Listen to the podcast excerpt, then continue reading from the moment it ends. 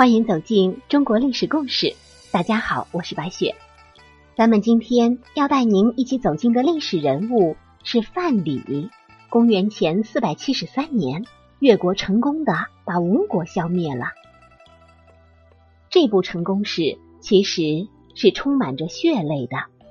越国无数将士的血泪，赵国无数百姓的血泪，更有那些被送到吴国。当做礼品的女性的血泪。无论如何，成者王侯，败者寇。勾践隐忍二十余年，卧薪尝胆，发愤图强，拿到了最终的成功奖励。越王勾践也成为新的霸主。可是这份沉甸甸的成功，是离不开他背后两位谋士的功劳。他们便是范蠡与文种。越国成功翻盘之后，越王勾践大封功臣，这仿佛是每一个新朝必然会做的事情。灯火辉煌的大殿，越国君臣觥筹交错，纵情欢歌，长年累月堆积在胸的快垒，一朝卸下，岂不快哉呢？有些大臣都显出醉态了，越王勾践依然是频频举杯。一一详述诸位大臣的功劳，并许下将择吉日正式封赏的承诺，更表示要与众人同富贵共天下，遗泽后代永世不绝。咱们看看这八个字儿：永世不绝，共享富贵，这不就是众人誓死追随勾践的动力吗？而在这个时候，范蠡和所有的功臣一样，举杯。向国君敬酒，满怀期待的憧憬着即将到来的美好生活。然而，目光敏锐的他向上望去，却从高高在上的越王勾践阴郁的笑脸上看出了一丝杀气。范蠡早就发现勾践为人自私而狠毒。自从二十三年前越国被吴国击败之后，范蠡就作为越国的全权代表。常驻吴国，他一方面将越国的贡献或公开或暗中的送给吴王，也送给伯嚭等重臣；一方面，他要将吴国的动向传回越国，以供君臣研究下一步的战略部署。从三十多岁到年逾五旬，范蠡在数十年的宦海沉浮当中，对这个人性啊。就有了更为广泛而深刻的认识。君王，尤其是有为之君，常常将臣子当作棋子罢了。用你时，他们可以礼贤下士、虔诚恭敬；可不用你的时候呢，他们会毫不留情的将臣子抛弃。这样的例子在历史上我们见的还少吗？而且，越有能力的臣子越危险。有些君主真的是可以同患难，却不可以同富贵的。范蠡在过去的二十余年里，早已把勾践的性格摸得一清二楚。勾践为人自私狠毒，表里不一，脸上啊，你看着那叫一个阳光灿烂，可是他的内心却异常的阴暗冰冷。二十多年提心吊胆的生活，让咱们这个越王勾践的性格当中。平添了几分敏感与猜忌，他可以卧薪尝胆、隐忍蓄势、奋发有为；他可以为达到目的不择手段。他的心里只有权和利，任何人都不能让他的权利受到威胁。身为重臣，国难之时为良公，霸业继承就会沦为鱼肉。眼前宝座上的这位君王啊！真的能够让我们同享荣华富贵吗？范蠡仿佛看到勾践手中的那把剑已然举起，正待落下，他禁不住冷汗直冒。此刻他已经萌生了逃走的念头。范蠡之所以要逃，其实是看出来勾践的为人。范蠡认为勾践是一个只能与他同患难、不可共享福的君王，而且自己功劳又高。难免会遭到猜忌。既然已经知道勾践的为人，范蠡自然也不愿意自己的亲密伙伴文种遭到勾践的毒手，于是他写了一封信劝文种离开勾践。信上的内容大概是这样的：越王为人长颈鸟喙，可与共患难，不可与共乐。自何不去？这就有意思了。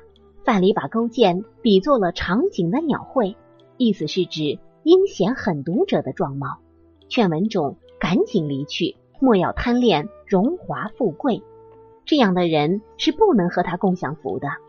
而我们的范蠡之所以有如此深刻的认识，是因为下面两件事儿：其一，阖闾灭越之时，勾践一心灭吴。阖闾在打败楚国之后。为了称霸，接着又想打越国，不料自己意外中箭了。勾践看到这种情况之后，不听范蠡劝告，一心想乘机发兵消灭吴国，可谓是狼子野心。一向对范蠡建议言听计从的勾践，在关键时刻为了自己的野心一意孤行，根本没有谦卑之心。这是范蠡看出勾践人品的一部分。其二。这个勾践能够忍常人所不能忍，那么他也就能够狠常人所不能之狠。勾践在败给夫差之后，入吴国为奴，在此期间，为了讨好吴王夫差，吃吴王粪便看病情，也把自己结发妻子献了出去给吴王，忍了常人所不能忍的，可见其忍耐力不是一般的强。同时啊。在吴国大旱、颗粒无收的时候，夫差向越国借稻谷，越王勾践暗地里做手脚，把稻谷炒熟了送给吴国，导致吴国第二年的时候依然是颗粒无收、浮漂遍野。国家之间的战争，拿百姓来做牺牲，让百姓为他的私心付出代价，完全不顾他人死活的勾践，岂能善待身边的人？于是，在一个暮霭沉沉的早上，范蠡携带家眷，不辞而别，悄然离开越国。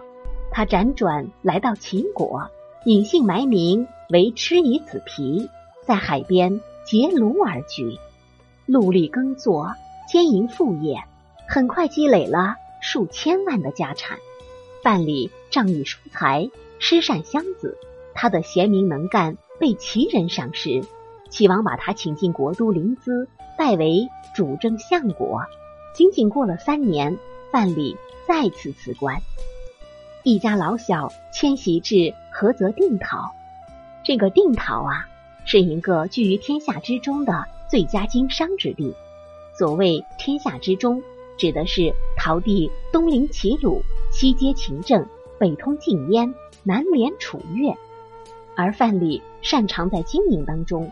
根据时节、气候、民情、风俗等，人气我取，人取我予，顺其自然，待机而动，财富很快如滚雪球一般再次飞速增加。而范蠡也自号陶朱公。有人说，范蠡离开越国的时候带走了西施。这个西施啊，是古代的四大美人之一，哪个男人不想拥有呢？可究竟有没有这回事呢？诸如《史记》这种正史典籍当中没有这样的记载。我们姑且希望当年的范蠡真的是和西施泛舟而去吧。想当年范蠡离开越国不久之后，他曾写信给文种，以老友的身份劝说文种也离开越国。文种却对勾践的承诺深信不疑。范蠡虽然能够看透勾践为人。可是文种却被功名利禄迷惑了心智。没过多久，勾践给文种一把宝剑，让他自裁。文种这才恍然大悟，悔不当初。不过啊，范蠡和文种的遭遇也给后人上了深深的一课。比如说王翦、张良、汤和等开国功臣之所以能够善终，狡兔死，走狗烹，理解的。那叫一个到位呀！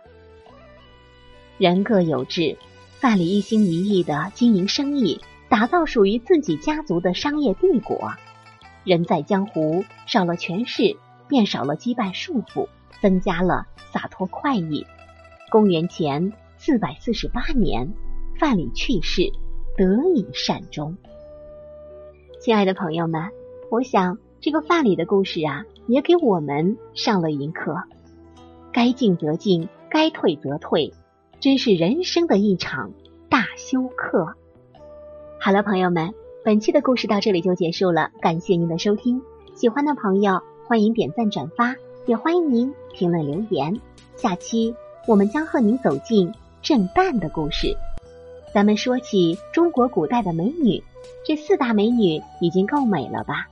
可是这个郑旦啊，比西施还美，为什么却没有西施出名呢？这中间又隐藏了怎样的故事呢？我是白雪。下期再见。